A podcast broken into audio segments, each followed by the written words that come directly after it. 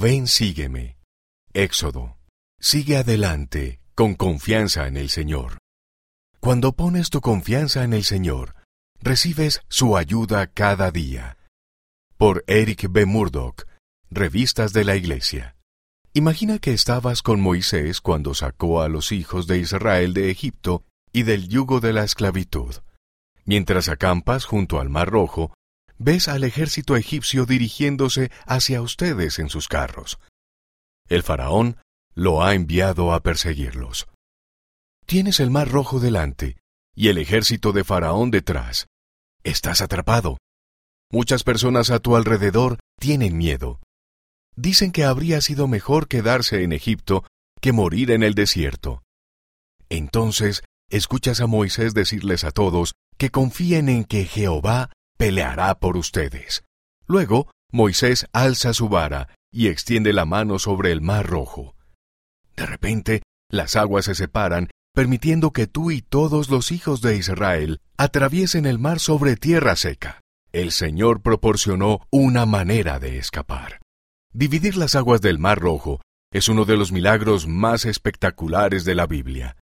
Moisés pudo llevar a cabo ese milagro porque puso su confianza en el Señor. Imagínate lo que puedes lograr si tú haces lo mismo. El poder de la confianza. Es posible que no se nos pida que enfrentemos los mismos desafíos que Moisés, pero sí tendremos que afrontar nuestros propios desafíos personales. La respuesta a nuestros desafíos es la misma que la de Moisés. Confiar en el Señor. Moisés sabía que el Señor era el único que podía salvar a los hijos de Israel. Lo sabía porque, cuando era más joven, había tenido experiencias en las que había aprendido a confiar en el Señor. Piensa en las experiencias que tú u otras personas que conoces han tenido que te demuestran que puedes confiar en el Señor. Esas experiencias pueden ayudarte a tener fe en Él ahora.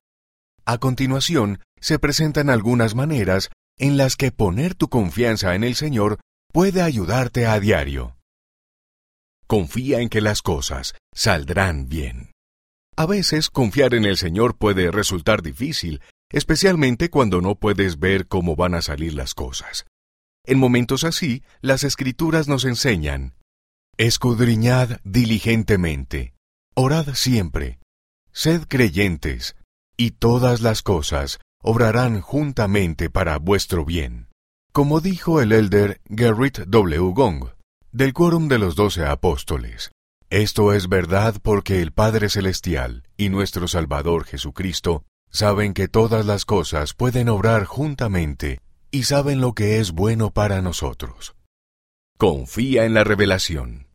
¿Cómo supo Moisés lo que debía hacer cuando él y los hijos de Israel se encontraban atrapados? Las escrituras enseñan que fue por el espíritu de revelación.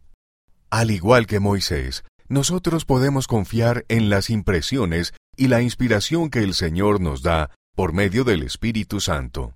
El presidente Russell M. Nelson ha enseñado que podemos recibir orientación y dirección, recibir advertencias sobre peligros y distracciones, y ser capaces de lograr cosas que simplemente no podríamos hacer por nosotros mismos. Da el primer paso.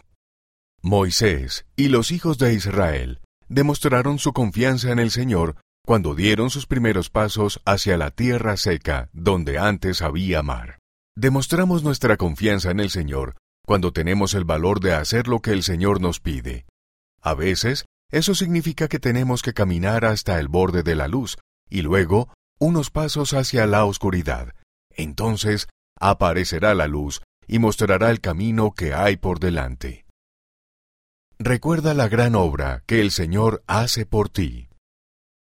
Después de su experiencia en el Mar Rojo, los hijos de Israel vieron aquel gran hecho que Jehová ejecutó, y creyeron en Jehová y en Moisés, su siervo.